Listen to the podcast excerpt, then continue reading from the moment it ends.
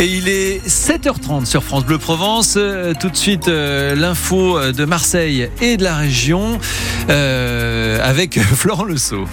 Oui, Jean-Philippe, euh, d'abord, euh, la route, euh, ça bouchonne sur la L2. Hein. Oui, ça bouchonne sur la L2. On a plus d'un quart d'heure de ralentissement. Donc attention euh, si vous êtes dans le secteur. D'ailleurs, ça commence déjà un peu plus haut euh, sur l'autoroute A7 entre Rognac et Vitrolles. Il y a eu quelques accidents ce matin, ce qui provoque donc ces bouchons. Sinon, partout ailleurs, ça roule. Le temps, bon, autant vous dire, il fait plutôt froid ce matin, mais ensuite, c'est une journée printanière qui nous attend. Bah, vous avez tout dit, Florent. Euh, C'est euh, des températures assez fraîches, en effet, euh, qui vont bien monter. Mais ce matin, à Marseille, il fait 13 degrés, à Toulon 10 degrés, à Aix 6 degrés. Mais le soleil arrive, il se lève et il va nous réchauffer. Et à la une, ce drame aux urgences, un de plus. Ce qui s'est passé à l'hôpital d'Aix dépasse l'entendement. Une patiente de 85 ans a été retrouvée morte dimanche après-midi dans une benne à ordures au sous-sol de l'hôpital. Elle avait disparu vendredi soir, quelques heures après son arrivée aux urgences.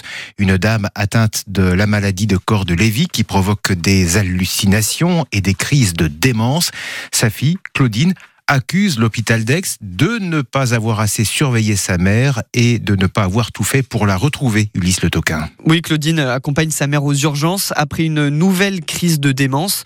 Elle veut rester à ses côtés dans le box, sauf que les soignants refusent. Et là, ils m'ont dit que de toute façon, ils avaient trop de travail, qu'ils ne pouvaient pas lui donner son traitement tant que l'interne ne l'avait pas vu. Donc de rentrer chez moi, de me reposer, qu'elle était dans le box et voilà. Mais deux heures plus tard, appel de l'hôpital, sa mère a disparu. J'ai dit mais comment ça, vous l'avez perdue Donc ils m'ont dit non mais madame, votre maman est adulte, si elle veut partir, elle part. Pendant 36 heures, Claudine la cherche partout. Finalement, sa mère est retrouvée décédée dans une benne à ordures du sous-sol le dimanche après-midi. Et Claudine, choquée, en colère, accuse l'hôpital de ne pas avoir pris la mesure de la situation. Moi je me suis dit ils vont prendre le relais quoi. Il y a quelqu'un qui va enfin m'aider. S'ils avaient fait leur travail, s'ils avaient appelé la police, s'ils avaient regardé ne serait-ce que les caméras, ils l'auraient trouvée tout de suite et, et elle serait sauvée. Elle serait encore vivante. Elle a porté plainte contre l'hôpital d'Aix-en-Provence. D'après l'enquête et les caméras, la vieille dame est bien rentrée seule dans la benne à ordures et elle est morte d'une pneumopathie, conclut l'autopsie. L'hôpital d'Aix nous assure qu'il donnera plus tard des éléments d'explication. À Marseille, en revanche, c'est un immense soulagement. Après cinq jours de recherche, Malik a été retrouvé vivant hier dans les Calanques, pas loin du col de la Gineste. Ce jeune Marseillais de 18 ans avait disparu après avoir quitté le domicile de ses parents sans prendre son portable ni ses papiers. Quand les marins-pompiers l'ont retrouvé, il était faible, déshydraté, en état d'hypothermie. Il a été hospitalisé pour examen. Alors comme ça, Florent, les Marseillais ne se sentent pas en sécurité. Seulement 43% des habitants se disent sereins quand ils marchent seuls euh, la nuit dans la ville. C'est le résultat du sondage réalisé par la Commission européenne auprès de celles et ceux qui vivent dans 83 villes d'Europe sur le sentiment d'insécurité, mais aussi sur les questions de propreté. Marseille se classe parmi les toutes dernières, derrière Rome et Athènes. À Marseille, c'est vrai que de nombreux habitants euh, n'osent plus sortir seuls le soir. Léonie, par exemple, elle vit dans le premier arrondissement. Toute seule, non, je sors pas. Parce que je me sens mal, que ce soit par exemple à Noailles ou des endroits comme ça, je me sens pas, je me suis déjà fait embêter c'est un petit peu dérangeant. Il y a plein de petites rues, je me sens pas de marcher la nuit, euh, non. En plus, ça m'est déjà arrivé, donc euh, des gens qui embêtent, des gens qui suivent. Parce que en plus, vu que je suis une femme, je pense que ça joue un peu plus. J'ai peur, surtout j'ai pas envie que ça m'arrive, donc j'évite le danger et si je sors, c'est euh, accompagné de quelqu'un ou plusieurs personnes, ouais. Alors à Marseille, euh, ce qui est paradoxal, c'est que les chiffres officiels de la délinquance sont pourtant en baisse. Ce qui renforce le sentiment d'insécurité, c'est l'image qu'on a de la ville. C'est l'avis de Yannick Ouanessian, maire adjoint délégué à la sécurité et à la tranquillité à Marseille. C'est pas simplement des personnes qui sont huées ou sifflées euh, dans la rue. Le sentiment d'insécurité, il est beaucoup plus profond. C'est aussi une dégradation du cadre de vie. C'est des questions de propreté notamment. C'est la dé- dégradation de la voirie, de vos trottoirs, euh, de vos espaces piétons. C'est du côté de la métropole qu'on attend maintenant de, de vraies actions pour euh, vraiment travailler sur la question de la propreté. Et pour le coup, là, le compte n'y est pas. Yannick Ouanessian, adjoint au maire de Marseille, qui pointe du doigt donc la métropole. Marseille serait donc l'une des trois pires villes d'Europe en termes de sécurité et de propreté. Est-ce que ce sondage vous étonne ou pas? Êtes-vous surtout fier de votre ville ou a-t-il des aspects dont vous avez honte tout de même? À vous de nous le dire. Vous nous appelez dès maintenant au 04 42 38 08 08.